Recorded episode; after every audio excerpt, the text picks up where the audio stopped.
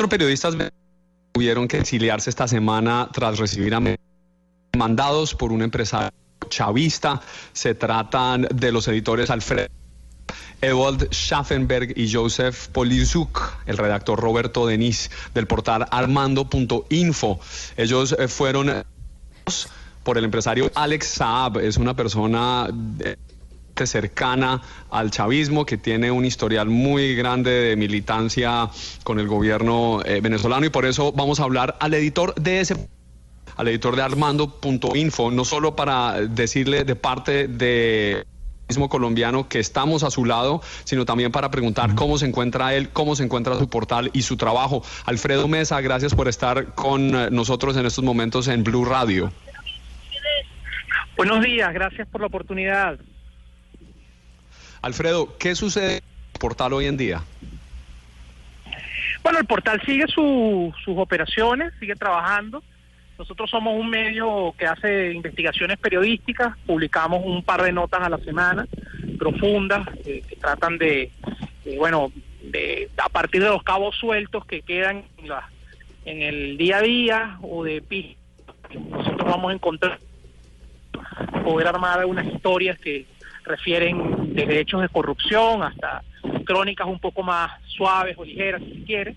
Eh, y bueno, uno de estos casos que nos ha llevado temporalmente al exilio tiene que ver con, historias que estamos eh, haciendo, investigando de el mecanismo de los comités locales de abastecimiento y producción, que son el programa oficial del Estado venezolano para abastecer de comida a los sectores más, más pobres, ¿no? Eh, y eh, lo que hemos querido hacer es mostrar quiénes son los empresarios o los particulares o las empresas que están, eh, bueno, detrás de la importación de estos alimentos, porque supone una, una posibilidad de enriquecerse rápidamente porque se importan alimentos a una tasa subsidiada y luego ah, con el cambio del dólar al mercado negro, pues la ganancia es muy rápida. Y nada, eh, pues eh, al señor Saab, que es un empresario de la costa atlántica de Barranquilla, no le ha gustado eh, que estemos, lo hayamos mencionado, porque dice que lo estamos difamando, estudiando, a pesar de que Roberto Benís consiguió los embarques eh, y los, la prueba de los fletes que sus empresas están trayendo a Venezuela sus alimentos a través de, de, bueno de varios de, varios embarques que llegan al puerto de La Guaira acá en el litoral central de Venezuela. Eh, y bueno eh, nada eh, las presiones sí. lo escucho Sí, no, quería preguntarle, eh, eh, nos cuenta usted el, caso que les hace eh, tomar este, el exilio, y esta, esta noticia la hemos comentado a lo largo de la semana, pero yo sí quería preguntarle más bien por la situación, o en qué momento consideran ustedes que es necesario salir al exilio, o qué señales, o qué... no, no bueno, ah, justamente eso uno, es lo que... Uno cuando, uno cuando nota eso, sí, es decir, ¿en qué momento uno dice, ahí voy, es mejor salir de Ahí voy, sí, te, justamente iba a contarte que a partir de que conocemos la demanda, nosotros tenemos la disposición de enfrentarla en Venezuela, pero eh, empieza a, ocurrir, bueno, procedimientos irregulares. A pesar de que uno de nosotros nombró abogados, los abogados no tenían forma de ver el expediente. Eh, había que pagar coimas en el Poder Judicial para verlo, a funcionarios de, medio pelo del Poder Judicial eh, venezolano que están trabajando en ese en ese juzgado. Eh, había, por ejemplo, llamaban a nuestros abogados para, para informarles que probablemente nos congelarían nuestras cuentas personales, nos prohibirían la salida del país. Eh, bueno, y una presión que se fue incrementando de tal modo que, que bueno, de, finalmente decidimos eh, ir saliendo como de a poco, ¿no? Unos primero y otros después, y la semana pasada eh, finalmente todos desembarcamos fuera del país y, decidimos hacer público este acoso que ya lleva un tiempo, pero que sin embargo pensábamos que podíamos manejar, porque creemos que nos asiste la razón. Y tú preguntabas por el, por el momento en que dice uno no más, y eh, los abogados en algún momento se reunieron con nosotros después de hacer averiguaciones eh, de la jueza y de sus orientaciones y, y, el tipo de, de, de juicio que, que, lleva y, Alfredo, usted... Que la jueza... es chavista y no hay forma de poder ganar este proceso.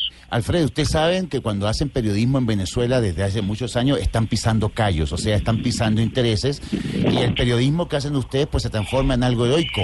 Aparte de lo, lo ideológico, ¿cómo hacen ustedes para, para digamos, mantenerse económicamente en los medios? Porque si, aparte de, de molestar políticamente al régimen, yo creo que a ustedes se les cierran muchas puertas. O sea, el periodismo de ustedes tiene problemas con el gobierno y también con las empresas que lo desean subsidiar, ¿no?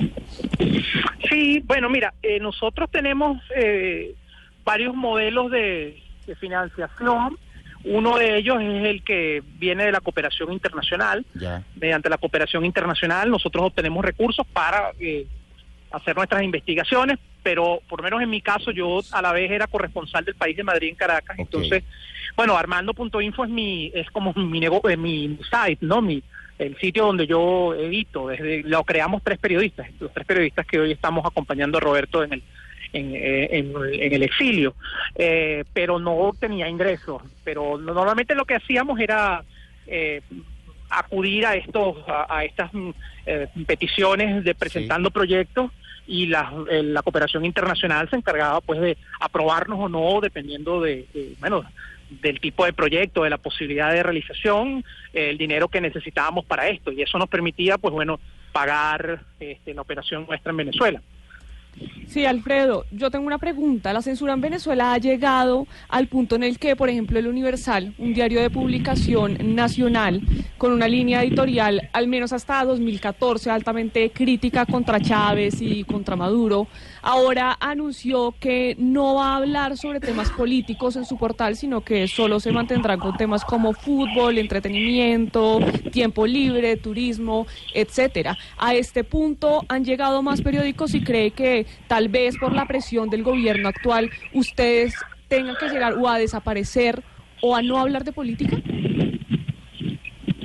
Mire, que en nuestro caso eso no está planteado porque nosotros decidimos fundar el site eh, a esa compra de medios eh, tradicionales, como usted señala, por parte de empresarios ligados al chavismo, y no solo el Universal. Había una televisora en la época de Chávez muy muy combativa llamada Globovisión, que fue vendida a intereses cercanos al chavismo y está convertida en un recuerdo, bueno, mustio de lo que de lo que fue, ¿no? No hay hay hay eh, una línea editorial claramente favorecedora o, o que, eh, digamos, voltea para otro lado frente a las tropelías de- del régimen de Nicolás Maduro. Eh, el Universal está en el mismo la misma situación, el grupo Últimas Noticias, conformado por tres diarios también. Solamente queda eh, de- independientes, eh, el Nacional, eh, tal cual, uno editado por Miguel Enrique Otero, otro por Petkov, eh, medianamente podría decirse que la cadena del bloque de armas, el, el diario 2001 y la demás prensa, eh, bueno, está languideciendo por falta de papel, eh, su- la prensa del interior, digo, que todavía eh, tiene arrestos para enfrentar a- al régimen de Maduro.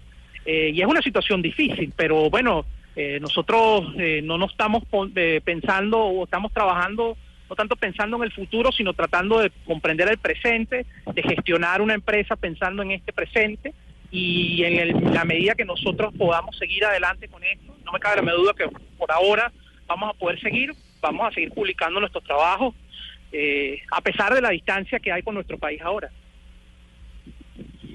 Gracias esta entrevista, Alfredo Mesa. Sabemos que está pasando por unos momentos extremadamente difíciles, sobre todo eh, tratar de cubrir a su país.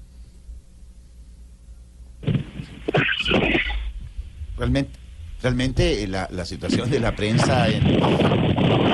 Aló. La situación de- aló, está- no, está- la situación de la prensa en Venezuela es muy complicada. Despedimos entonces a, a Alfredo y lamentamos la situación por la que pasan nuestros colegas en Venezuela, tanto prensa escrita como, como radio. La persecución obstinada del gobierno lo que ya sabemos que no es una democracia.